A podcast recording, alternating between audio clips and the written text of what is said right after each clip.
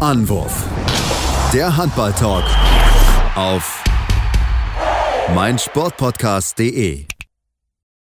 Hallo und herzlich willkommen zu einer neuen Ausgabe von Anwurf, eurem Handball-Talk auf meinsportpodcast ja, nach einer Woche Pause sind wir wieder zurück, nachdem es leider berufsbedingt äh, einfach nicht möglich war, dass wir Zeit gefunden haben, um irgendwie was aufzunehmen. Wollen wir uns dann nochmal entschuldigen und uns jetzt mit den aktuellsten ja, Entwicklungen beschäftigen, denn es ist ja gefühlt aktuell jeden Tag irgendwie ein Handballspiel in Bundesliga, Europa. Deswegen wollen wir mal drauf schauen. Mein Name ist Sebastian Müller und ich habe heute wieder meinen geschätzten Lieblingskollegen Patrick Pritchard. Hallo Patrick. Hallo Sebastian, hallo in die Runde. Ja, nochmal dicke Sorry auch von meiner Seite. Ich war letzte Woche auch komplett äh, in Deutschland unterwegs. Sebastian auch. Das ist so, leider manchmal berufsbedingt. Ja. Aber nichtsdestotrotz, nach bestem Wissen und Gewissen sind wir heute wieder am Start. Und manchmal lässt sich nicht ändern. Also das ist halt leider einfach so. Das heißt, ihr habt auch letzte Woche gar nicht über den brutalen Melsung-Sieg gesprochen. Das ist schon mal auch ein dickes Sorry. Dann fange ich damit kurz an. Letzten Sonntag ne, haben alle mitbekommen, inzwischen 35-30 gegen Kiel. Props, ich ziehe einen Hut. So, kommen wir jetzt zum aktuellen Spieltag, aber das, dann wollte ich das wenigstens noch mal kurz erwähnt haben.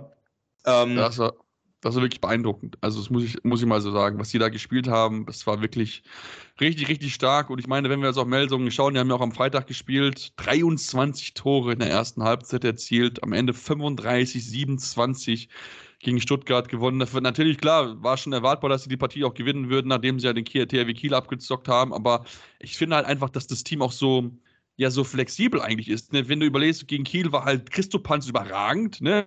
Jetzt wirft er dann aber gegen Stuttgart nur zwei oder ein Tor bei zwei Versuchen und dafür haben wir aber einen äh, Ivan Martinovic auf Rückraum rechts, der halt sieben von sieben macht und ein überragendes Spiel hat. Ja, und Jonsson äh, von der Mitte. Ähm, naja, und das ist vielleicht so ein kleines bisschen, ich erinnere mich, Sebastian, wir haben letztes Jahr im Vorfeld der HBL-Saison 22-23 äh, längeres Interview auch geführt miteinander ähm, beim Sportradio damals noch und haben damals bereits schon über Melsungen gesprochen, weil das ja auch immer ein Verein ist, wenn es um Geheimfavoriten geht, der eben sehr oft kommt. Und dieses Jahr glaube ich tatsächlich, das erste Jahr, oder würde ich sagen, seitdem ich mich mit Handball so intensiv beschäftige oder intensiver beschäftige, die letzten Jahre, ist das die erste Saison, wo sie auch diesem Narrativ von außen extrem gerecht werden. Wobei ich glaube, die wenigsten hätten jetzt nach der letzten Saison gesagt, Melsungen ist jetzt ein Geheimfavorit. Aber in der Spielzeit, die machen einfach unglaublich Bock, weil das eben auch alles Siege sind, die, die knallen halt. Also das ist halt nicht so vorbeigestolpert und plus eins glücklicherweise reingeschweißt, weil die Situation das hergegeben hat auf der Platte, beziehungsweise halt äh, situativ war es einfach dann glücklich. Das sind alles Siege, wo ich sage, ja, verdient. Ja, genau, das ist es ja. Also, ne, du hattest auch gerade, wo sie ja auch in der Vergangenheit gerne mal so gegen vermeintlich kleine Mannschaften einfach Punkte liegen lassen haben, wo du denkst, okay, das Team ist eigentlich so gut, warum lässt du jetzt gegen eine Mannschaft aus dem unteren Tabellendrittel hier Punkte liegen? Das machen sie jetzt dieses Jahr so, bisher noch gar nicht. Also ich bin das wirklich sehr souverän. Ich habe es gesagt, Stuttgart ist ja vielleicht auch so eine Mannschaft, wo man gerne mal auch stolpern kann, ne, wenn man mal nicht so einen guten Tag hat, aber sie spielen das wirklich her hervorragend runter, sind da sehr, sehr konsequent. Also da hat scheinbar wirklich, ja, man die richtigen Knöpfe gedrückt im Sommer, möchte ich es mal sagen, um die Mannschaft äh, zu einer Mannschaft zu machen, weil das merkt man auch schon, das ist wirklich eine, ich möchte nicht sagen verschworene Einheit, aber es ist zumindest ein Team, was da auf, auf dem Spielfeld steht, was sich anfeuert, was sich unterstützt, was wirklich so auch dann mal reinkommt, wenn jetzt einer nicht so eine überragende Phase hatte. Das ist wirklich, glaube ich, auch ähm, ganz, ganz wichtig für diese, für diese Mannschaft, dass man ja als Team agiert, dass man uns auch wirklich dann auch so ein bisschen gerecht wird. Und vielleicht ist es auch natürlich auch, dass du halt jetzt nicht diesen Druck halt hast, wie jetzt vorher, wo es immer hieß, ja, ne, Underdog, spielt auf jeden Fall Europa mit irgendwie. Und das hast du jetzt in diesem Jahr einfach vielleicht jetzt nicht so gehabt in dem Sinne, weil alle sich so haben, ja, okay, gut, ist halt Melsung hat da wieder irgendwie gut besetzten Kader, aber es sind halt gute Einzelspiele und halt nicht mehr. Aber es scheint aktuell zu klicken und mit 5 von 5 sind sie an der Tabellenspitze und das muss man einfach gnadlos anerkennen. Das sind sie absolut verdient. Absolut verdient. Und äh, klar, ne, letztes Jahr war ja auch dann mit Kastening sicherlich eine Personalie auch irgendwann dann eben nicht mehr da, die eine sehr große Rolle spielt. Jetzt gegen Stuttgart nicht mit einem von zweien, aber die eben auch nochmal qualitativ von außen eine andere Note reinbringt und damit meine ich vor allem auch eine Note in die richtige Richtung die auch gefehlt hat letztes Jahr, vollkommen klar, aber ich finde es auch spannend und, und irgendwo auffällig, wie du halt sagst, diese mentale Komponente. Wir können nicht reingucken, aber ich kann mir das schon vorstellen, wie das sein muss, wenn du Jahr für Jahr hörst, dass du ja, oder hörst, aber zumindest mitbekommst. Irgendwie bekommst du es immer mit und da können sich auch die Spieler nicht komplett dagegen wehren, ähm, dass es von außen rangetragen wird über Fans, über Sponsorenveranstaltungen etc. pp. Und wenn das lockere Sprüche sind, na und Mensch, mal nach oben angreifen, der, der, der, dieses ganze Druck drauf gebaue, dann gab es so einen kleinen Knall letztes Jahr und dann kann das schon so eine Art Brustlöser einfach sein, weil sie nicht müssen müssen diese Saison.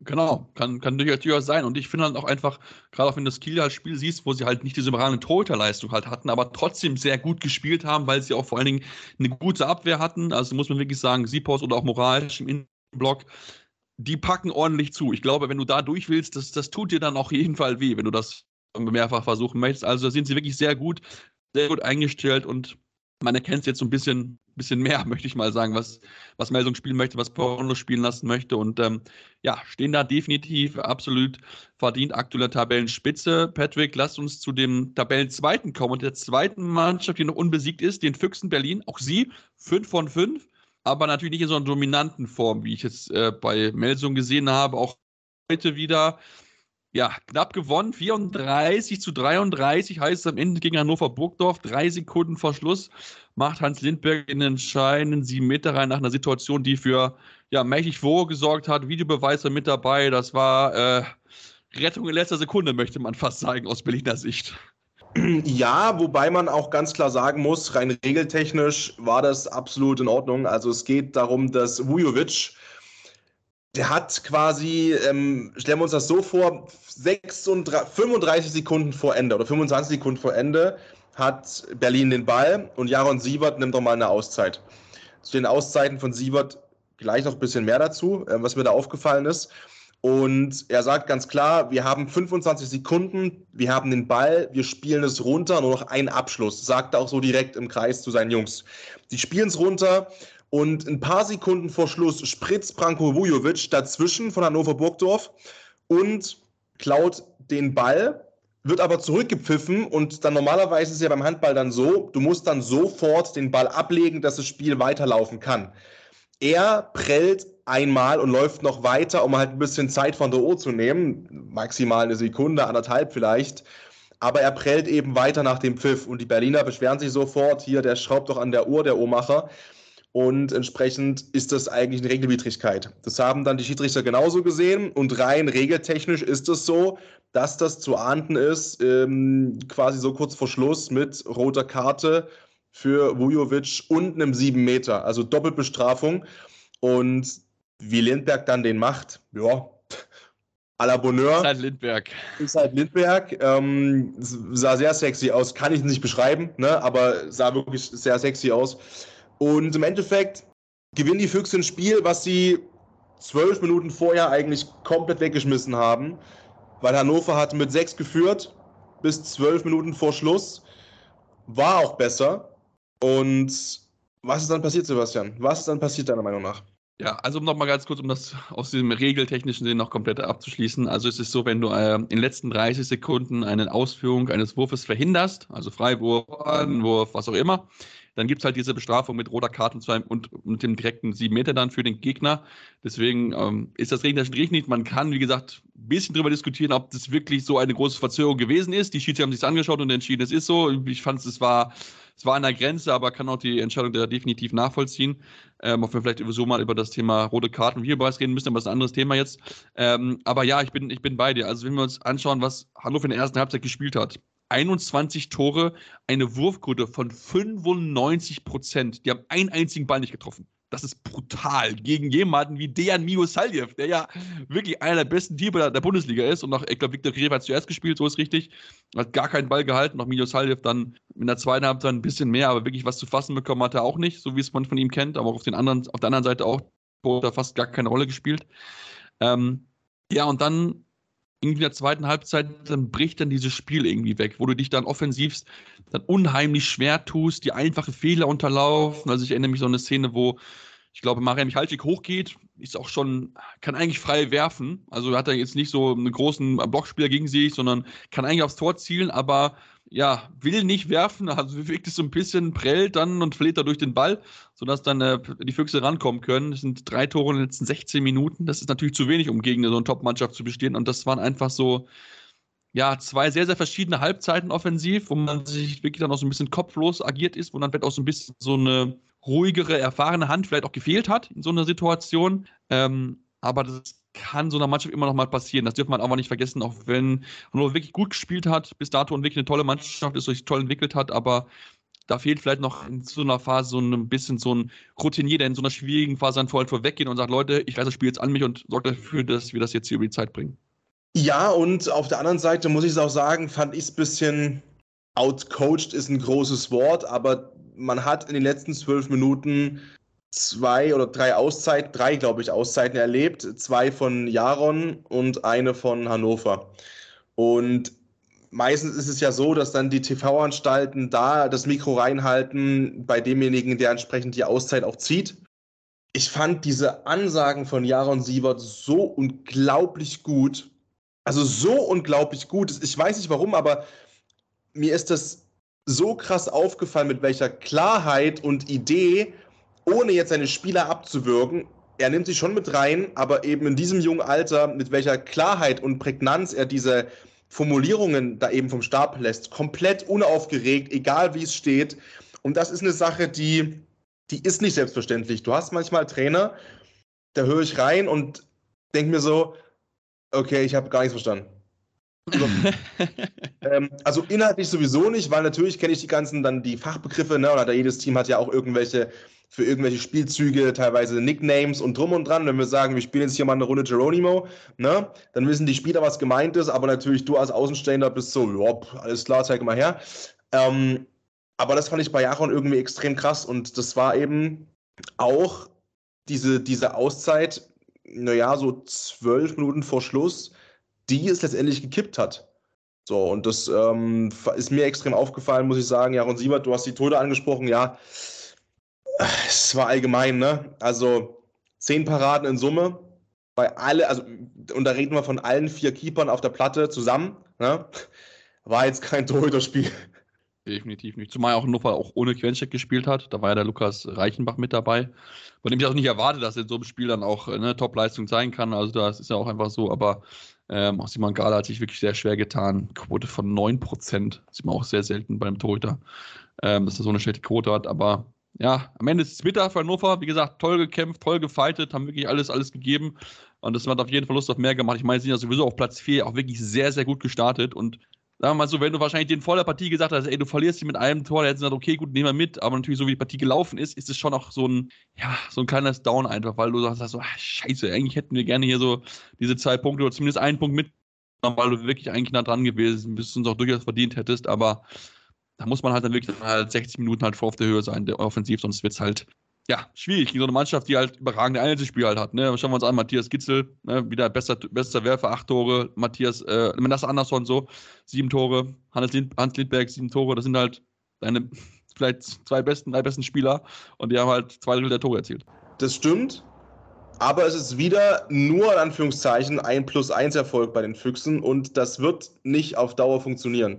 Das ist jetzt sicherlich eine Qualität und auch was, was sie gelernt haben aus der letzten Spielzeit.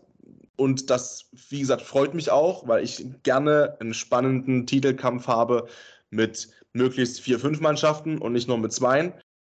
Nichtsdestotrotz läuft ja auch noch nicht alles perfekt. Ähm, ne, ne weil ich glaube jetzt nicht, dass eben, dass du dieses Momentum und diese, dieses Spielglück auch und das eben dann ähm, Vujovic da auch noch prellt und diese Entscheidung noch dazu kommt und so weiter und so fort. Das hältst du halt nicht komplett äh, eine ganze Saison durch. So immer dieses Plus eins.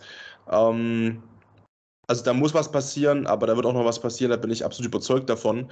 Passieren muss auch ein bisschen was, äh, ja, in Leipzig. Sebastian. Ähm, das einzige Spiel am Samstag, 19 Uhr gegen den HSV Hamburg. Es ist die erste Pleite der Leipziger gegen den HSV. Eine Partie, wo ich sagen würde, muss nicht verlieren. Wenn ich, wenn ich, ich, wenn ich ganz ehrlich bin, also, also es war wirklich so eine Partie, wo ich denke, so, ja, das war äh, vor der Partie gesagt, okay, eigentlich musste das bisschen, bisschen das best favorierte Team, weil auch Hannover, also Hamburg nicht gut gespielt hat bis dato. Gut, die hatten auch, glaube ich, drei Auswärtspartien, alle drei zusammen verloren. Das ist natürlich auch alles andere als einfach für dich. Hast du noch, noch Verletzungssorgen am Kreis äh, mit, mit Margaret, der ja ausgefallen ist und auch Weller, der jetzt wieder eingesetzt war, aber mit Schulterverletzung nicht so 100% äh, fit wirkte. So hatte ich zumindest so den Eindruck. Also hat sich da auch wirklich ein bisschen mehr durchgeschleppt. Aber ja, es, es war einfach nichts. Und ähm, da müssen wir auch vielleicht auch nicht zur Toter-Position gucken. Also ich hatte mir weil ich hatte es nicht gesehen live, hatte aber einen Live-Dicker dazwischenzeitlich mal reingeschaut in die App und da stand dann, ich glaube, zur Halbzeit stand da null Paraden bei den Leipzigern drin. So, ich habe das Spiel jetzt nicht, nicht, nicht, genau gesehen, aber es kam mir schon sehr, sehr kurios vor. Insgesamt sind es vier im Vergleich zu elf. Ähm, man hat so ein bisschen den Eindruck, okay, vielleicht passt die Statistik da nicht ganz, aber ich glaube, er erzählt auch schon so ein bisschen die Geschichte des Spiels, wenn bei den Torhüter dann nicht so, also jetzt mal abgesehen, ob es jetzt irgendwelche technischen Probleme gab, keine Ahnung, aber ähm, ich glaube, da war schon noch so der Knackpunkt mit dabei, dass die Torhüter dann halt nicht äh, so gut gespielt haben und halt mit Beta halt mithalten konnten auf der anderen Seite. Das ist richtig. Und ich weiß nicht so wirklich, woran das liegt, ähm, dass die nicht so wirklich reinkommen in meiner Wahrnehmung äh, in die aktuelle Saison. Also ich finde die beiden, ich finde Christian äh, und, und Domenico. Das sind eigentlich gute Torhüter. Worüber müssen wir reden? Das sind Top-Torhüter. Absolut gute Torhüter und das sind beides Nationalkeeper. Und äh, gerade äh, Christian, ähm, auch in, in, in der Nationalmannschaft, die unglaublich viele begnadete Handballer hat mit Norwegen. Und ich weiß nicht so wirklich, was da aktuell noch so. Es ist Kopf. Einfach Kopf. Ich glaube, und desto mehr Spiele du halt hast, wo es eben nicht so läuft und funktioniert, desto mehr machst du dir auch Druck und eine Platte, dass es im nächsten Spiel ja mal laufen muss. Und das bezieht sich, glaube ich, auch auf die komplette Leipziger Mannschaft. Weil auch hier, das ist ein bisschen äquivalent zu den Füchsen und die andere Richtung. Du verlierst ja auch wieder hier nur mit minus eins. Ne? Ähm, aber auch da ist halt irgendwann so der Punkt, ja klar, das wird schon irgendwann zu Ende sein, diese Phase, dass man immer mit minus eins mal auf den Sack bekommt und, und, und ähm, das Momentum ein bisschen kippt und genau das andere, ähm, die andere Richtung ausschlägt.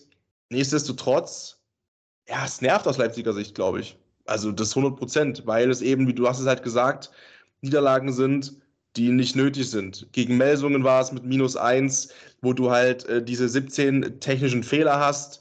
Wie gesagt, wo es auch mit dem Referee ein bisschen Haderei gab, das sei mal dahingestellt. Ähm, gegen die Füchse mit minus 1 hättest du nicht verlieren müssen. Definitiv. Minus 2 waren es, aber es war trotzdem äh, minus zwei, Genau, ja. genau. Ähm, so, du, du, stimmt zum Schluss nochmal, genau. Aber gegen ähm, den HSV jetzt auch nicht. So. Auf der anderen Seite der HSV, ja, allglatt, ganz zum Schluss, ne? Also mit Jakob Arendt lassen, das war ja fast schon Buzzerbeater-like. Das war nochmal ein Hammer, den er rausgehauen hat. Also die Auszeit da kurz vor Schluss war doch relativ klar, was da passieren sollte. ja, einfach nur lasse, lass machen, ne? Und dann. ja. Aber das ist, dafür ist halt auch einfach da, ne? Also das merkst du auch, diese, wie wichtig eigentlich diesem Hamburger Spiel ja auch tut. Ich meine, auch die, die Hamburger, ich habe es gesagt, auch die haben sich natürlich keinen einfachen Auftrag gehabt mit diesen drei Auswärtsspielen, wo du auch alle so, so Partien hast, wo du denkst so, ah, es wäre eigentlich was möglich gewesen. Natürlich, klar, das sind keine einfachen Spiele. Ne? Wenn du, musst halt, äh, musst halt in Melsung spielen, du musst in Magdeburg spielen. Ne? Das sind keine einfachen Auftaktgegner, wo, womit du einfach anfängst, ist natürlich auch klar. Und auch Flensburg. Es ist wirklich undankbares Auftaktprogramm.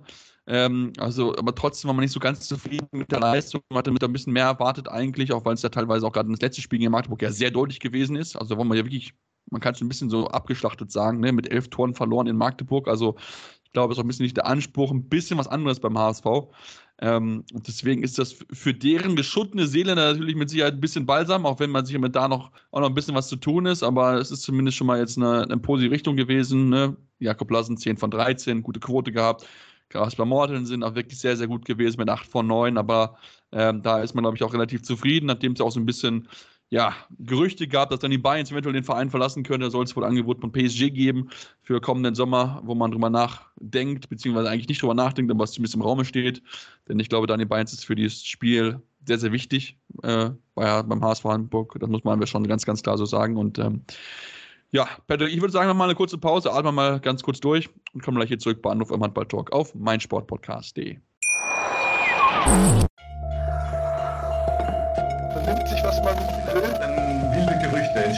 Fast nichts davon stimmt. Tatort Sport. Wenn Sporthelden zu Tätern oder Opfern werden, ermittelt Malte Asmus auf meinsportpodcast.de. Folge dem True Crime Podcast, denn manchmal ist Sport tatsächlich Mord. nicht nur für Sportfans. Ja, und jetzt sind wir zurück und wollen bisschen weiter, was ist denn das, so nordöstlich, glaube ich, gehen von Leipzig. Müsste Magdeburg liegen, wenn ich mich meine geografischen Kenntnisse nicht außer Acht lassen, aber ich glaube, es müsste so sein. Vollkatastrophe. Also Nee, nordwestlich, scheiße. Ja, wird besser. Nordöstlich. Oh Mann, oh Mann. Ja, ja, West und Osten. Ja. ja. Schmerzen, Schmerzen, Schmerzen, Schmerzen. Aber also wir sind, wir sind in Ich, Magdeburg. ich, hab, Sag ich, mal hab's so. richtig, ich hab's richtig gedacht, ich hab's falsch erklärt. Ich wusste schon, dass ich so weiter so nach oben, nach links oben gehen musste und hab's dann einfach West und Ost. Aber egal. Äh, lasst uns zum SC Magdeburg kommen. so das Mathe-Abi durch damals. Ja, ich habe es richtig gedacht, aber falsch erklärt. Ja, genau, genau. So bin ich auch durchs Abi durchgekommen. Äh, ja, Magdeburg, äh, wir wollten auf jeden Fall drüber sprechen. Ähm, nachdem sie ja, ja die Niederlage schon auch wehgetan hatte, die sie hatten gegen die Füchse, ähm, wollen wir dann auf jeden Fall den, den Blick werfen auf das, was sie gezeigt haben. Der klare Sieg gegen HSV Handball äh, letzte Woche, letzte, also vorletzte Woche, muss man ja schon sagen, vorletztes Wochenende. Danach der Klappenniederlage in der, in der Champions League gegen Westbrem. Jetzt immerhin diesen nächsten deutlichen Sieg in der Bundesliga gegeben. Mit 35 zu 28 gewinnen sie gegen den TB voll im Golippe und zeigen damit daheim wieder, dass sie richtig, richtig stark sind. Patrick, vor allen Dingen Felix Klar, 12 von 14. Ja, ich weiß nicht, was der an seinem Müsli hatte. Also zum Frühstück, das war komplett Banane. Und halt 12 von 14. Daneben geht halt äh, ein Oma Ingi Magnusson ja unter, ne? Mit 9 von 13. Also der, der Rückraum an diesem Tag. Äh, also gefeuert aus allen Lagen, Magdeburg, aber eben auch getroffen. Und das ist halt wirklich. Klar können wir uns wieder jetzt auch über die äh, Torhüter unterhalten, ähm, über Finn Zecher und, und, und Kastelic, wo wir auch sagen oder schon eine ganze Weile drüber sprechen, dass sie mal diesen, diesen nächsten Schritt machen müssen und dass die Quoten hoch müssen. Zecher bei 20 Prozent, Kastelic bei 11. Aber das ist halt irgendwann auch einfach mal eine Individualqualität und gerade klar, der hat sich so in einen Flow reingeworfen, da ist irgendwann halt auch mal over und out so. Und ähm, du hattest ja, sage ich mal, trotzdem, also aus Lemgoer Sicht mit Versteinen 8 aus 11, Brosch äh, 6 aus 6, genauso wie Huticek, äh, das sind ja keine schlechten Quoten. Aber wenn du halt so zwei Irre auf der Gegenseite hast, die zusammen schon mal 21 machen, ja, das ist halt, kannst du sein lassen. Ja, aber ich finde, du hast einfach gemerkt, dass einfach da Klassenunterschied ist zwischen den beiden Mannschaften. Muss man was sagen. Äh, Magdeburg ist einfach deutlich besser als Lemgo besetzt. Das hat sich einfach auf der, auf der Platte gezeigt. Also da war das ja auch egal, dass äh, Michael Darmgard eigentlich fast gar keine Rolle gespielt hat, nachdem er ja noch in der Champions League bester Werfer gewesen ist mit äh, sechs Toren. Äh, bei zehn Versuchen eigentlich eine gute Quote für, für seine Verhältnisse. Ähm, da war das wirklich egal, weil die einfach sowas von das Spiel an sich gerissen haben und machen konnten, was sie wollten gegen die, gegen die Abwehr der, der Lemgoer. Das muss man einfach sagen. Und da ist dann auch egal, dass die Torhüter keinen so guten Tag hatten. Äh, sowohl Nicola Portner als auch Sergio Hernandez wirklich überhaupt nicht gut gewesen. Äh, Portner drei Paraden, Hernandez drei Paraden, Quoten wirklich unter 20 Prozent. Sowieso finde ich die Torhüterquoten dieser Saison wirklich bisher wirklich schon ein bisschen erschreckend, muss ich sagen. Also wir haben acht Keeper mit 30 oder mehr Prozent. Das ist schon, finde ich, ein bisschen sehr wenig jetzt vergleichsweise jetzt zu anderen Jahren. Also da gibt es mit Sicherheit noch ein bisschen was zu tun für die Torhüter und natürlich auch die Abwehr rein, weil natürlich auch da ist mir dazugekommen, was kriegen die Tor Torhüter für Würfe, wie viele Freie kommen da durch und so. Aber ähm, um das ein bisschen auch abzukürzen, ähm, ja, du brauchtest keine wahre Torhüterleistung, weil du einfach im Rang gespielt hast, hast dem das Leben schwer gemacht, hast eine tolle Abwehr gestellt und warst halt offensiv einfach nicht aufzuhalten. 20 Tore in der ersten Halbzeit. Das Spiel war zur Halbzeit schon entschieden, wenn wir ganz ehrlich sind. Ja, da stand schon 2013, ne? Ja, Ähm, deswegen. die, die plus 7 hat sich dann halt mitgezogen. Ähm, Vor allem, du hast halt nur vier technische Fehler. Das ist, das ist so, so fehlerfrei Ja. gespielt, offensiv. Ich denke, Bennett Wiegert hat genug zu meckern gehabt nach dem Champions League-Spiel, aber ich glaube, heute geht er, glaube ich, mit einem Lächeln ins Bett, würde ich jetzt mal behaupten. ja, ne, weil, weil es komplett verdient war. Ähm, und, und die machen einfach Spaß offensiv, Magdeburg. Also, das ist hinten manchmal, ja, ein bisschen Harakiri, dass du eben auch mal 30 kriegst und auch mal am nächsten Wochenende 30 bekommst. Ähm, auf der anderen Seite, wenn du halt vorne knapp immer 38 machst, gefühlt, ist das halt so Jacke wie Hose. Ähm, ja, und wir hatten es ja auch vor der, vor der Werbung. Äh, nächste Woche kommt halt Leipzig, ne? Äh, das ist halt, also beziehungsweise kommt Magdeburg nach Leipzig. Das wird ein Ostderby, worauf ich richtig Bock habe. Ich bin äh, noch in Frankfurt an dem Morgen. Ich hoffe sehr, ich bin pünktlich wieder da, dann bin ich auch vor Ort. Ich habe ein bisschen Angst. Muss ich ganz ehrlich sagen. Also, wenn Magdeburg auch nur ein Fünkchen von dieser Form aus dem Spiel gegen Lemgo mitnimmt, wird es unangenehm. ja, müssen wir mal schauen. Ne? Spielen ja noch, äh, unter der Woche spielen ja noch Champions League, wenn ich mich nicht täusche. Genau. In Barcelona am Donnerstag. Wird schon eine Herausforderung auf jeden Fall sein. Müssen wir mal gucken, wie sie das wegstecken, bevor es dann, äh, dann zu dem Duell kommt. Ähm, dann am Sonntag. Aber ja, das wäre auf jeden Fall schon, schon eine spannende Geschichte, auf jeden Fall. Ähm, also ich glaube, Magdeburg, wie gesagt, wenn die, wenn die alles hinbekommen, dann wird das, glaube ich, eine Mannschaft sein, die man wirklich, wirklich schwer verschlagen kann. Ich glaube, da sind wir uns, glaube ich, beide einig. Lass uns zu einem Team kommen, was wir bisher in dieser Saison sehr unter die Räder geschmissen haben, wie es so schön heißt, wo wir ein bisschen drüber gefahren sind, wie schlecht die eigentlich spielen. HSG Wetzlar. Ah, nein, nein, nein, nein, aber auch schon selbst vor die Dampfwalze geschnallt. Ja? Also Den war ich vergessen. Bei aller Liebe, das können wir gerne so uns, was heißt entschuldigen? Wir, ne, das ist ja, mein Gott, das halten die Jungs aus und äh, wenn die uns zwei Schwachmaten da, ne, mein Gott. ähm, die haben sich halt schon auch teilweise sehr bereitwillig auf die Autobahn gelegt und festgeklebt. Also muss man wirklich mal sagen. Aber Sebastian, du redest wahrscheinlich über Wetzlar, ne? Ja, natürlich rede ich über Wetzlar, da hast du. Hast du nicht ganz unrecht. Also ich finde, da hast du auch recht. Also die haben es natürlich aus sich Habe ich, hab ich eigentlich bei Wetzlar in den letzten 100 Folgen irgendwann mal gesagt, dass es so eine schöne Stadt ist, dass es so eine wunderschöne Stadt Ich glaube, das erwähnt, glaube ich, jedes Mal, wenn wir Wetzlar reden, glaube ich. Also zumindest habe ich das so im Kopf. Ich, ich, weiß auch nicht. Also wenn ihr Zuschauer, liebe Zuhörer, das anders seht, dann schreibt uns gerne. Aber ich heute, glaube, Patrick geht immer darüber. Handball. Heute nur Hand. Nächste Woche fahre ich durch Wetzlar durch, glaube ich. ah, siehst du mal. Da, kann, da, kannst du ja mal ein Foto von machen vom, äh, vom Schild. Dann wissen wir, dass du auch im Wetzlar gewesen bist. Das müsste, glaube ich, die Autobahn sein, die ich, die ich nehme nach Frankfurt. Um, ähm, anyway, Wetzlar gewinnt 29, 24 plus 5 gegen Frisch auf Göppingen mit einem überragenden Dome Novak. 10 von 10. Also 10 von 10 ist. Herausragende Quote. Äh, völlig Banane.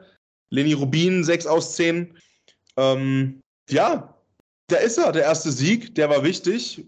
Auch dank, kann man sagen, Till Klimke mit 33 Prozent eine in Ordnung Quote. Auf der anderen Seite mit Ravensbergen, mit Bart Ravensbergen 38 Prozent.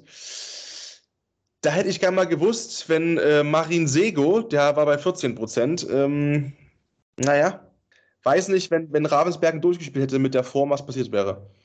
Ja, gut, also ich glaube, die haben ja, glaube ich, getauscht gehabt, weil es in der zweiten Halbzeit nicht so funktioniert hat bei Ravensbergen. Also muss ich schon sagen, er ist auch schon wirklich eigentlich einer der besseren Torhüter in diesem, in diesem Jahr, auch einer der wenigen, der über 30 Prozent hat, weil er wirklich echt gut macht und noch, sich auch diese Startposition erobert hat. Aber Sego ist muss man einfach sagen, er ist wirklich so ein, so ein Totalausfall irgendwie zurzeit. Ich weiß nicht, woran es liegt, dass er überhaupt nicht irgendwie reinkommt, aber er ist halt einfach zurzeit kein verlässlicher Backup und das merkst du sofort. Und wenn du halt anschaust, die Wurfquote 77 Prozent in der zweiten Halbzeit äh, von, der, von der HSG Wetzlar, das ist natürlich dann einfach zu viel. Ne? Wenn du 17 Tore kassierst, dann wird es auch einfach schwierig und ich fand es auch ich glaube, in der zweiten, aus, zweiten oder dritten Auszeit von, äh, von Markus Bauer war es, wo er sich wirklich seine Jungs wirklich angeschissen hat, wo er wirklich, wirklich sauer gewesen ist, nach, äh, zu Beginn der zweiten Halbzeit, wo seine Mannschaft wirklich eine okaye erste Halbzeit weggeworfen hat. Ähm, wie ich finde, da haben sie sich wieder eigentlich schwer getan, haben den Schützen von, also du weißt ja wirklich, Wetzlar kommt mit Feuerpower daher. Das sind nicht die Jungs, die dich im einzigen einschlagen werden, sondern das ist ein Nanny Rubin, der steigt von neun Meter hoch und knallt dir oben rechts ein Ding rein, wenn er, wenn er einen guten Tag hat. Oder schießt halt drei Meter übers Tor, wenn er einen schlechten Tag hat. Aber du weißt ungefähr, auf was du dich einstellst, weil du halt nicht diese 1 gegen 1 Spiele hast. Und das finde ich, da haben sie dann der, zu Beginn der zweiten Halbzeit ihnen dann zu viel Raum gelassen und das nutzen dann halt einfach konsequent aus. Und das haben die wirklich dann auch gut gemacht zu so einem Zeitpunkt. Sind dann davon gezogen und das sollte ihnen wahrscheinlich auch ein bisschen Auftrieb geben, aber Göppingen jetzt, ich glaube, es sind 311 Tage ohne Auswärtssieg. Ist schon sehr, sehr gruselig. Das sind äh, fast, ich will fast schon sagen, Zahlen von einem Absteiger. Ähm, ich werde mir jetzt auch das auch anschauen. Äh, insgesamt jetzt drei Punkte nach, nach fünf Spielen. Ist bisher auch noch nicht eine Saison, wo ich sagen würde, oh, wow, das sieht so viel besser aus als vorher. Nee, und jetzt kommt, äh, gut, jetzt kommt der HSV. 315 jetzt übrigens. 315 Tage, ich habe gerade geschaut.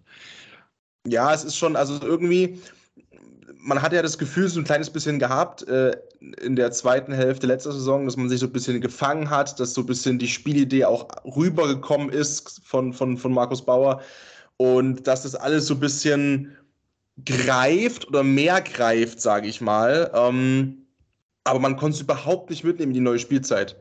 Wirkt auch irgendwie sehr verunsichert, das Ganze, finde ich, wenn ich die Göppinger spielen sehe. Ähm, das sind auch technische Fehler dabei, die, die absolut vermeidbar sind. Da stimmt die Abstimmung teilweise noch nicht, hinten und vorne nicht. Und du hast halt angesprochen, das ist halt dazu noch so eine eklatante ähm, Schwäche wirklich, was, was, was Auswärtsspiele angeht. Das wird halt super eng. Ähm, das nächste Auswärtsspiel übrigens steigt in Leipzig. Aufbaugegner. Aufbaugegner am 1. Oktober. Da bin ich leider nicht hier. Ähm, aber, nee, aber es ist halt, ja, sorry. Nee, nee, alles gut. Es ist halt, weißt du, ist mir halt diese, diese Ausschläge halt so da. Weißt du, wenn ich halt gucke, okay, die spielen 27, 27 gegen die rhein löwen Die gewinnen gegen VfL Gummersbach, was du auch mal nicht eben so machst, auch wenn Gummersbach in diesem Jahr noch nicht so stark ist wie im letzten Jahr.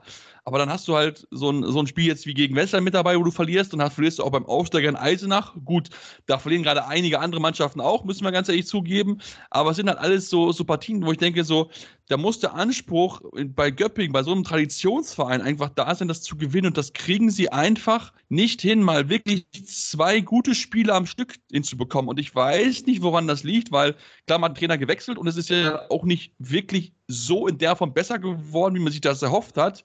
Da muss man sich wirklich vielleicht tiefergreifende Fragen stellen und dann wirklich, ja, Kader auf links drehen. So ein bisschen teilweise habe ich dann vielleicht den Eindruck, dass man da wirklich sich mal Gedanken macht, okay, hey, haben wir überhaupt die Unterschiedsspieler, die wir brauchen, um dann den Schritt Richtung gesichertes Mittelfeld beziehungsweise oberes Tabellengrittel zu schauen, weil aktuell ist es vielleicht dann doch zu wenig, weil sie einfach nicht diese Konstanz in die Leistung reinbekommen.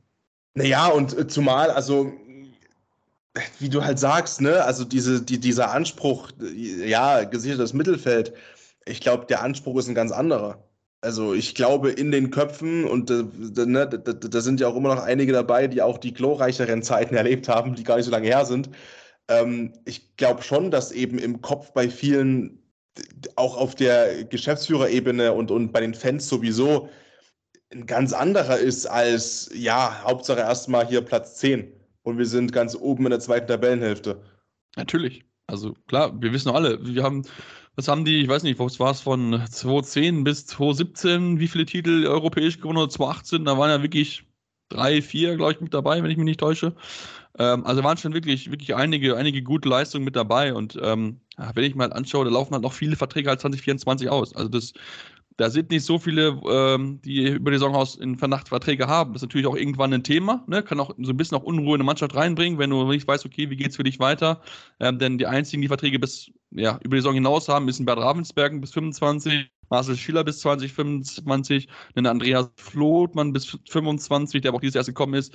Dann Oskar Neudeck, junges Land bis 26, Erik Persson bis 25 ist auch erst dieses Jahr gekommen und halt Josef Sarac bis 2025. Der Rest kann theoretisch nach der Saison gehen, wenn sie wollen. Also von daher ist es vielleicht auch, ich sag jetzt mal so.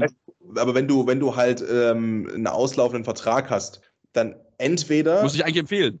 Richtig. Ja. Also entweder empfehle ich mich für ein neues Arbeitspapier bei meinem jetzigen Verein oder ich habe halt keinen Bock mehr auf Göppingen, auch in Ordnung, aber dann empfehle ich mich halt für eine, eine, neue Aufgabe. So, und also so oder so muss ich eigentlich ja gerade brennen ohne Ende, weil irgendwo will ich ja ein gescheites Arbeitspapier unterschreiben. Definitiv. Deswegen schauen wir mal, wie es, weitergeht. Weil, wie gesagt, das ist, aber ich mag Markus Paul, glaube ich, auch keine einfache Aufgabe, ähm, da das hinzubekommen. Also, ich habe wirklich gesehen, wie gefrustet er gewesen ist. Er hat wirklich seine Jungs wirklich angebrüllt in der ja. Auszeit. Äh, aber auch verständlich. Wie gesagt, es war unnötig spannend. Man hätte es viel besser machen müssen, aber man darf sich halt einfach nicht so sich so viele wirklich einfache Abschlussschwächen erlauben. Also es zieht sich ja wirklich durch, dass man da wirklich Dinge liegen lässt, wo ich denke, so, die wird selbst Patrick reinwerfen. Ja, ja, du hast mich ja noch die Handballspielen sehen. Du hast mich ja noch. Ach so, ja, muss ich das mal rausfinden, meinst du? Ähm, ich hätte schon mal Bock, muss ich sagen, ne? Ja, ich hätte kann man ja mal machen. So Leipzig oder so vielleicht mal. Du, Nach dem Spiel ich ins, ich ins Tor, du, du an 7 Meter Strich. Wieso eigentlich nicht? Das würde ich vielleicht sogar hier gedealt kriegen, auf alle Fälle, ja. Mit, das glaube ich dir. also äh, Leipzig, ja. Muss ich mal, muss ich mal, mal hier ein paar Anrufe tätigen. ähm, ist geregelt. Bleiben alle Zuschauer nach der, nach der Partie da und äh, begutachten das.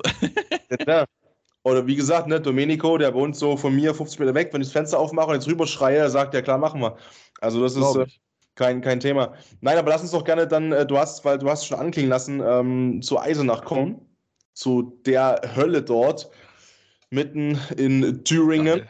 Einfach geil. Diese Halle ist einfach geil. Ich finde es Ja. wirklich es ist einfach mega. Wenn, Ja. wenn, da, wenn, da, wenn da Schlussphase ist und aus, so richtig spannend ist, da brennt der, da fliegt der Hallendeckel weg, glaube ich, manchmal. Ja, das ist so. Das, das ist und der große Vorteil, den mh, die Eisenacher auch haben, glaube ich, äh, die Saison, ähm, wenn es eben was werden soll mit dem Klassenerhalt. Erstmal gab es ein 28-28 gegen den anderen Aufsteiger, gegen Balingen-Wallstätten. Wieder alles überstrahlender Mann. Manuel Der knallt einfach drauf, glaube ich, ne? Ich weiß- ist auch egal. Ich weiß nicht, ob der, ob der vorher immer bei ähm, einem Wettanbieter seiner Wahl einen Schein auf sich macht, nach dem Motto, Manuel Zehner nimmt sich mindestens 15 Würfe. äh, äh, das, also, neun, neun Treffer gemacht, ja. Quote 52 Prozent. Da weiß man schon, sehr unrund, da muss noch ein bisschen mehr passiert sein. Einmal wieder 9 aus 17. Einmal wieder 17 Dinger einfach. Also, Aber- er, er, hat sich, er hat sich im Vergleich zum Stuttgart-Spiel sich schon gesteigert. Ja, da war es 8, von- 8 von 17. Das darf man nicht vergessen. Man muss denken, wenn du jetzt ein normales Handballspiel so läuft, dass, keine Ahnung, ähm, man hat so 45, 50 Abschlüsse, vielleicht so, ne, pro Team, keine Ahnung. Ähm, je nachdem, wie schnell das, das Spiel verläuft. Da zehn da einfach mal halt ein Drittel. Das sind ein Drittel von allem, was passiert, ist bum, bum, bum.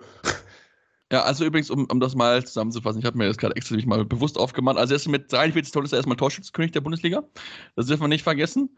Aber er hat halt bei 43 Toren als auch 33 Fehlwürfe. Die geringste Anzahl, die er sich mal genommen hat in einem Spiel, waren neun gegen Hannover. Und ich glaube, das war das Spiel, wo er auch angeschlagen war, weil er, glaube ich, so ein bisschen auch eine Knieverletzung hatte, aber relativ schnell wieder fit war. Deswegen, es ist einfach brutal.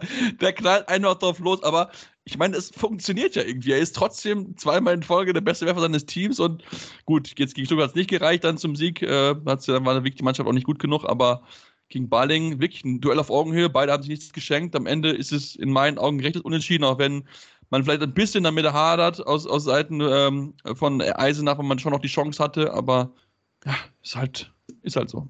Ja, und natürlich sind das, sage ich mal, die Duelle gegen einen Mitaufsteiger, wo du sagst, zu Hause, das sind die wahrscheinlichsten Punkte.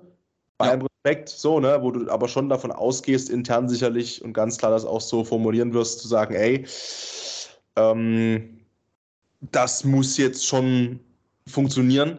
Und klar, ich meine, du gleichst aus kurz vor Schluss, dann hast du das Glück, dass ähm, Spikic noch einen Ball hält quasi im direkten Gegenzug ähm, von Balingen-Wallstätten.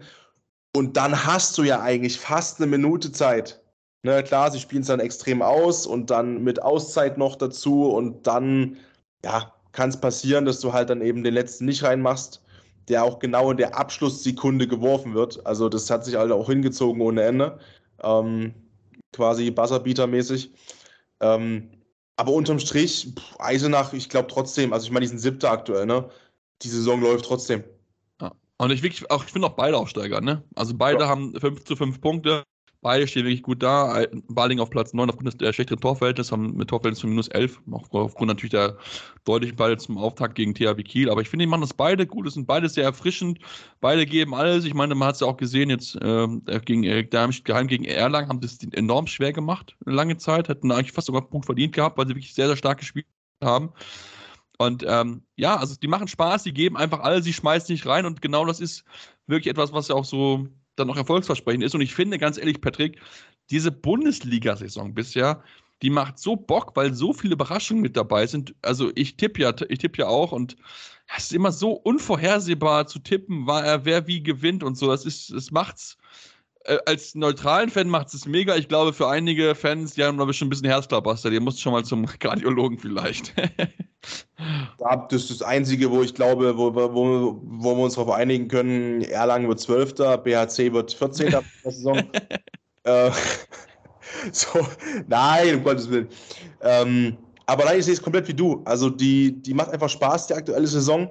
Mm, vor allem als neutraler Betrachter, weil du eben wirklich nie irgendwie sagen kannst, mit einer großen Wahrscheinlichkeit, das geht so und so aus. Ich war zum Beispiel auch sehr sicher, okay, dass Kiel gegen Melsungen gewinnen wird. Ja, nee. Und das sind einfach coole Sachen. Und das ist natürlich auch das, was letztes Jahr so begonnen hat. Ne? Also ich meine, letzte Saison, das war natürlich genau das Gleiche, dass der nur die da waren es ja Neckarlöwen, die übertragen, überragend genau. angefangen haben. So, und dann waren es vielleicht sogar die ersten zwei Drittel der Saison, wo man dachte, oh, was passiert denn hier? Es ist immer noch alles eng oben, alles noch möglich. Und der Tabellenführer, der wechselt nonstop und ähm, es verliert immer der die Tabellenführung, der gerade gegen den SCDFK spielen musste in dieser einen Phase im Winter. Ähm, das hat einfach Bock gemacht. So, und das, ich meine, ne, so brüskiert sich ja auch diese, diese HBL immer als stärkste Liga der Welt und hier kann jeder jeden schlagen. Und es ist halt wirklich so. Und das ist irgendwie, es ist schön. Es ist wirklich schön, weil es eben auch andere Sportarten gibt, wo man das zwar auch sagt, jeder kann jeden schlagen, aber da verkommt es halt immer mehr zur Floskel. Aber beim Handball ist es halt nach wie vor noch möglich und das finde ich einfach sexy. Ja, bin ich absolut, absolut bei dir. Äh, man will es auch in anderen, anderen Ligen, also ich glaube, Barcelona hat viele Punkte liegen lassen jetzt in der, in der Liga, was auch nicht so häufig passiert. Also passiert auch was in anderen Ligen, aber wirklich die Bundesliga ist so, auf dem Level ist das wirklich enorm brutal, macht enorm viel Spaß, deswegen schaut weiter fleißig rein. Wir machen jetzt nochmal eine kurze Pause, jetzt mit Blick auf die Frauen, denn auch da müssen wir drüber sprechen, was abgegangen ist, denn auch da gibt es schon, gab es eine oder andere klare Ergebnis und vielleicht auch schon eine kleine Überraschung, aber da ist vielleicht mehr hier bei auf einem Handball-Talk auf mein Sportpodcast. Mein Sportpodcast.de. Hey, Malte Asmus von meinsportpodcast.de hier. Ab März geht's weiter mit unseren 100 Fußballlegenden. Staffel 4 bereits. Freut euch auf Zlatan Ibrahimovic, Michel Platini, Cesar Luis Minotti, Paolo Maldini, um nur mal vier zu nennen. Und bis wir mit der vierten Staffel kommen, hört doch einfach noch mal rein in die bisherigen drei Staffeln. Ronaldinho, Sepp Meyer, Gary Lineker, Lothar Matthäus und viele weitere warten da auf euch. 100 Fußballlegenden. Jetzt. Überall, wo es Podcasts gibt.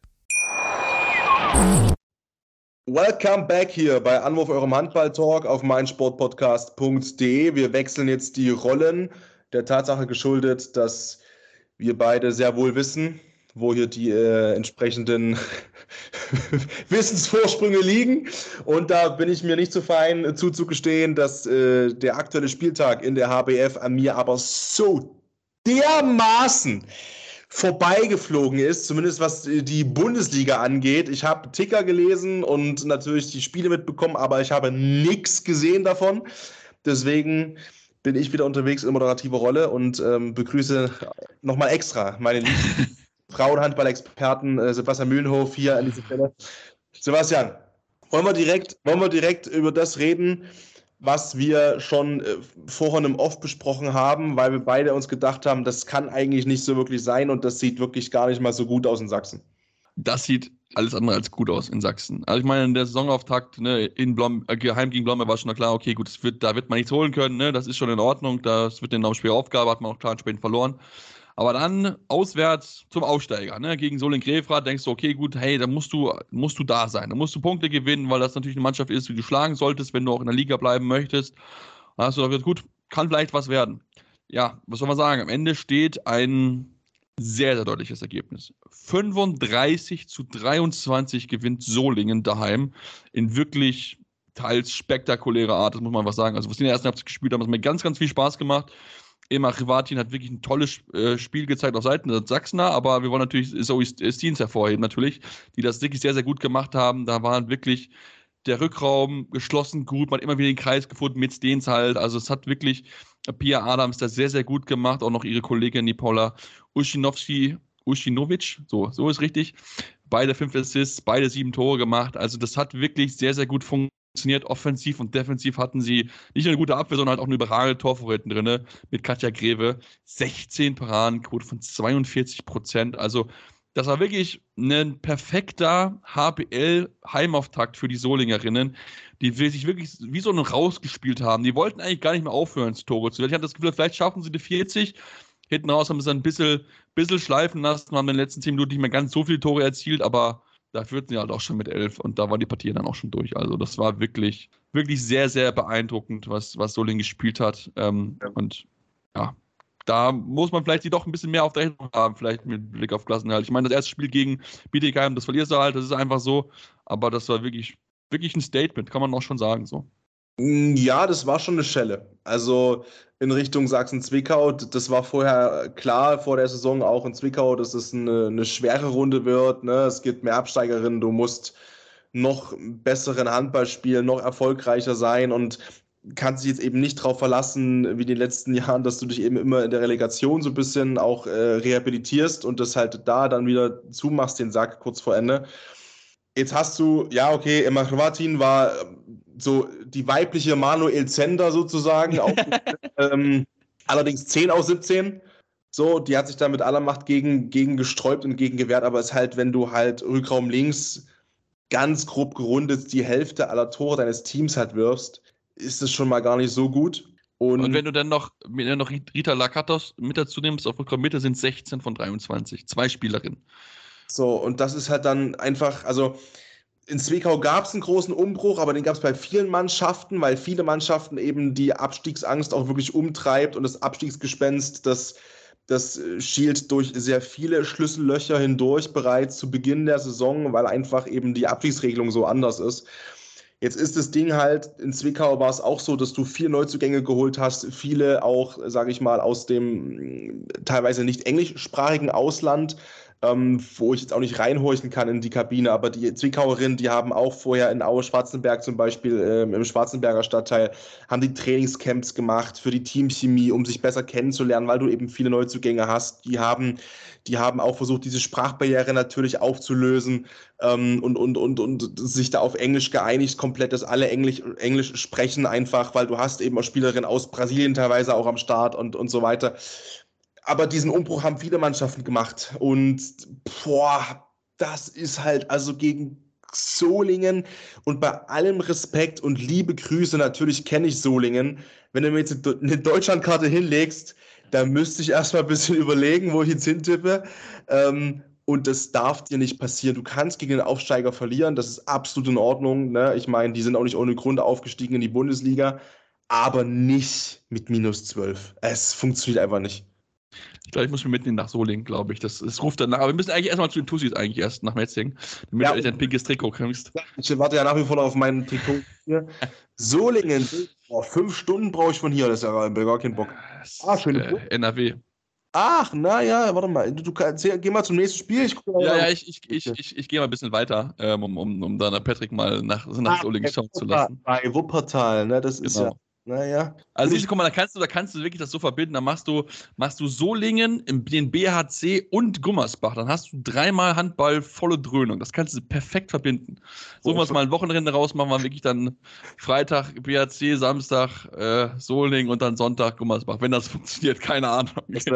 Also ich muss sagen, der Marktplatz von Solingen, den habe ich hier gerade bei Google Maps offen, sehr süß. Also sehr süß. In dem Café sehe ich mich direkt, muss ich sagen. Sehr, sehr süßer Marktplatz. Ähm, ich ja. merke schon, wir kommen auf jeden Fall nach Solingen. Also Solingen bin ich auf jeden Fall da. Ich bin ja, ich bin ja in Köln in zwei Wochen. Ähm, also nächste Woche Frankfurt, übernächste Woche Köln am Wochenende. Da fahre ich vielleicht oben mal durch, durch Solingen und komme von oben rein über die Ah, 46, glaube ich. Genau, müsste 46 sein. Ist, am Ende ist es das völlig falsche Solingen, keine Ahnung. Warte mal. Nein, nein, nein. Es, es, gibt, es gibt in NRW, es gibt in NRW gibt's nur ein großes Solingen und das ist definitiv das Solingen. Ah, ja. Oh, guck mal, die haben sogar hier einen Haribo-Fabrikverkauf in Solingen. Also, ähm, immer, mehr, immer, immer, immer mehr Gründe nach Solingen zu fahren. Aber lass uns.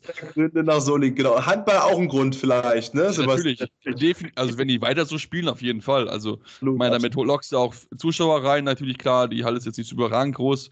457 Zuschauer nur, aber vielleicht kann man mit so einer, mit so einem Spiel noch ein bisschen Werbung betreiben, um dann noch mehr Handballverrückte nach Solingen zu locken. Und zumal wir auch fleißig Werbung getrieben haben mit Nagplatz, mit Haribo. Also wenn du jetzt nicht nach Solingen fährst, weiß ich auch nicht. Aber lass uns über ein kleines Dorf in Hessen sprechen, das man auch unbedingt beaufsuchen sollte. Die HSG Bensheim-Auerbach, die Flames. Ich hatte sie schon im Supercup gesehen und habe gesagt, oh, das macht echt Spaß was, ähm, was soll man sagen? Sie haben es wirklich geschafft, eine Überraschung hinzuzaubern, haben erst Buxude besiegt, was ich schon noch ein bisschen erwartet habe, aber sie gewinnen am zweiten Spieltag mit 30 zu 29 in den THC. Das ist für mich schon wirklich schon eine größere Überraschung eigentlich und ich muss einfach sagen, dieser Friedberg hat ein überragendes Spiel gemacht, 7 von 9, wirklich die Regisseurin gewesen auf der Mitte, hat das Spiel an sich gerissen, hat gesteuert, hat das wirklich auch in, gemeinsam mit Kim Knight das wirklich sehr, sehr gut gemacht. Das ist wirklich ein Duo, was sich bisher gut gefunden hat ähm, und ja, haben sich verdient diesen Sieg geholt, gewinnen am Ende mit 30 zu 29 und haben den THC doch schon wirklich so eine empfindliche Niederlage hinzugefügt, weil die Thüringer wollen natürlich richtig, ne, vielleicht durch den Titel mal schielen, aber ja, das tut ihnen, glaube ich, schon sehr, sehr weh. Das, das, boah, ähm, bei allem Respekt natürlich und ähm, hohe Anerkennung vor der Leistung von Benzheimer Auerbach. Wenn du halt gegen die nicht gewinnst, kannst du den Titel halt schon, wenn du nicht gegen Bittigheim im direkten Duell gewinnen solltest, zweimal eigentlich fast schon weg. Also klingt blöd am zweiten Spieltag, aber mir fehlt da jetzt schon halt Fantasie, wir reden jetzt schon am zweiten Spieltag, dass wir jetzt nicht mehr im Titel rennen. Perfekt, also, nicht gut. Ich, also, ich habe jetzt Thüringen verboten, ne? Ist mir scheißegal, war ich halt drumherum. Aber. Ähm, Nein, aber ich finde, ich finde halt vor allem halt äh, gerade in der ersten Halbzeit hat man viel zu viele Bälle liegen lassen. Also Quote, Wurfquote von 52 Prozent, da waren wirklich Würfe mit dabei, die, die waren wirklich zum Haare raufen. Das hat dann Helen äh, van Beuden wirklich sehr gut gemacht, hat wirklich viele Bälle gehalten, Quote von äh, 32 Prozent mit neun Paraden wirklich eine wichtige Rolle gespielt, aber also das. Ja, und nochmal, also nochmal, nochmal, nochmal, nochmal, ne? Ich freue mich doch über den engen Titelkampf, aber du musst, und da sind wir uns, glaube ich, einig, Bietigheim fliegt so über allem drüber und steht auf so einem anderen Level, wenn du wirklich angreifen möchtest. Darfst du ja solche Ausrutschen nicht erlauben, ich weiß. Dann musst du eine nahezu perfekte Saison einfach spielen. Und du musst die perfekte Saison spielen. Wahrscheinlich. Und das wünsche ich allen, um Gottes Willen. Ähm, Natürlich ist der Titelkampf nicht vorbei am zweiten Spieltag, ja. Aber es ist halt ein Dämpfer, der nicht eingeplant war, wo man eben auch aufpassen muss aus Thüringer Sicht jetzt, dass sich das nicht halt runterzieht und wurmt jetzt. Und dass man das jetzt nicht mitschleppt. Weil man eben jetzt am zweiten Spieltag schon feststellt, okay, wir sind schon minus zwei. Ja, scheiße. Ähm, übrigens muss ich sagen, Bensheim Auerbach, schöne Weinberge ringsrum, muss ich sagen, gefällt mir doch sehr. was ich so sehe.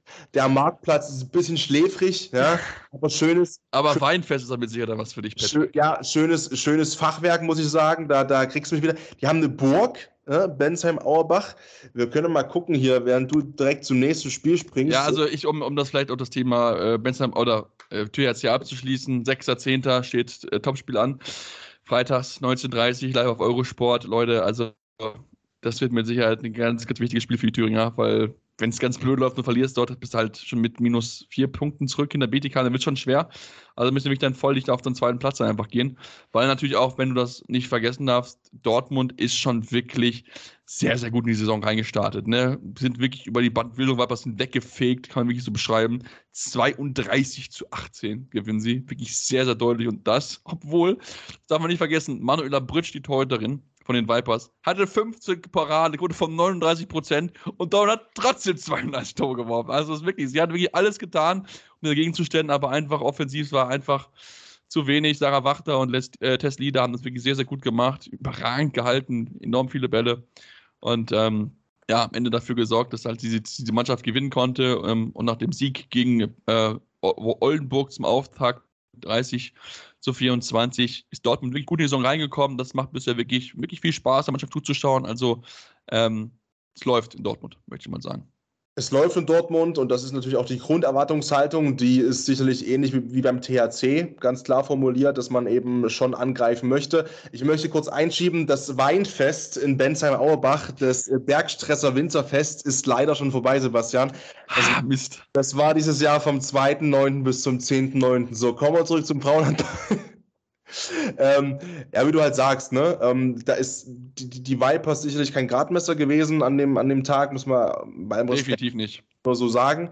Ähm, die wichtigen Spiele, die, die kommen dann noch. Jetzt hast du Blomberg als nächstes. Das wird schon auch nochmal äh, eine andere Nummer für den BVB. Dann hast du Solingen, dann kommen die Tussis, dann kommt Leverkusen und die richtigen Banger kommen halt hinten raus, dann Richtung Weihnachten mit dem THC und dann letztendlich auch irgendwann Bietigheim. Ähm, am 27. Dezember gegen Bietigheim. Das ist ein schönes Weihnachtsgeschenk, verspätetes. Ähm, ja, ich kann Dortmund noch nicht so wirklich einschätzen, weil bei aller Liebe natürlich die beiden Gegner bisher absolute Pflichtsieger waren. So, natürlich in einer Art und Weise wieder ähm, mit plus 14 und plus 6, yo. Ähm, aber wie du halt gesagt hast, das Gute ist halt, dass man sich auch trotzdem eben gegen solche, in Anführungszeichen, vermeintlichen schwächeren Gegnerinnen darauf verlassen kann, dass du eben auch im Tor funktionierst. Ja, also ich möchte schon äh, Oldenburg ein bisschen stärker reden, als du es gerade getan hast, aber äh, ja. prinzipiell, prinzipiell hast du schon recht. Also Oldenburg hat das wirklich gut gespielt, ähm, sind auch eine Mannschaft, die mit Sicherheit auch oben mitspielen werden, haben wir auch gesehen, haben wir auch klar gewonnen gegen Buxude, ne? 33 zu 20, also haben dann wirklich mal voll, voll bewiesen, dass sie da wirklich oben angreifen wollen. Also es ist ja wirklich eine tolle Leistung. Wegen, wegen einer überragenden Torhüterin, beziehungsweise in einem Duo. Also du hast äh, Sophie Fasold, hat zwar nur kurz gespielt, aber da hat sie in diesen, da hat sie halt drei von vier weggenommen in diesen vier Minuten. Ähm, Kohorst dann 45% Quote, 16 Paraden, Stecker komplett gezogen. Ähm, Torhüterin-Duell ganz klar für sich entschieden. Ähm, ja, natürlich sind nochmal auch für mich in der Wahrnehmung Unterschiede zwischen Oldenburg und ähm, den Vipers. Klar, natürlich. Also das muss man auch schon sagen, weil es in der Frauen-Bundesliga auch, das hat auch dieses Wochenende wieder gezeigt, da gibt es halt nicht so diese knappen Ergebnisse, diesen großen Überraschungen jetzt unbedingt wie bei den Herren. Das muss man auch schon sagen. Also klar, ne, das dürfen wir nicht außer Acht lassen. Bensheim Aubach auf jeden Fall eine Überraschung. Aber wenn man uns das schon auch anschaut von den Spielen her, das ist jetzt, ja, es ist, es ist schon teilweise echt deutliche Ergebnisse mit dabei. Selbst bei Partien, wie gesagt, Solingen, Sachsen, Zwickau, wo das okay, das wird halt knapp, das wird halt dann mega deutlich. Ähm, da hoffe ich mir, dass dann vielleicht in den nächsten Partien ein bisschen, ein bisschen mehr Spannung mit reinbekommt, dass man ein bisschen ja, auch dann wirklich Duell auf Augenhöhe einfach erwartet, weil das macht es auch irgendwie so ein bisschen aus. Das, ich bin dann mal sehr gespannt auf äh, Union Halle Neustadt gegen Solingen nächste Woche, wie das wird, weil ähm, Union ja, also Halle Neustadt ja wirklich gut gespielt gegen die Vipers, auch da klar gewonnen, haben aber gegen Blomberg halt keine Chance gehabt, mit, ne, mit 13 Toren klar verloren. Ähm, und ich bin auch gespannt, was sich dann auch ähm, Neckarsulm zeigt, weil auch die Mannschaft, wir haben es so ein bisschen als äh, Überraschung zitiert in unserer Saisonvorschau, ja, mit fünf dann in Leverkusen zu verlieren, nach einer schwachen zweiten Halbzeit, wo du elf Tore machst und 50 Prozent an Würfe verwandelst, das ist dann schon, schon etwas, wo man sagt, okay, gut, da braucht man vielleicht noch ein bisschen Zeit, vielleicht einfach. Der nächste geht jetzt nicht einfach mit dem THC, vielleicht, aber kann man so ein bisschen so einen angenockten THC vielleicht wirklich mal so ein bisschen in Bredouille bringen. Aber ich glaube, das wird eine immens schwere Herausforderung einfach für die Neckar-Sulmerien werden mit Sicherheit und dann Schauen wir mal, wie es weitergeht. Ähm, ich hoffe auf jeden Fall auf ein bisschen mehr Spannung, vielleicht noch ein bisschen mehr Überraschung und dann äh, wird es mit Sicherheit weiter eine, eine, spannende Saison bleiben, denn da wird wirklich, da wird es aber richtig heiß hergehen, auch Richtung Saisonende gerade.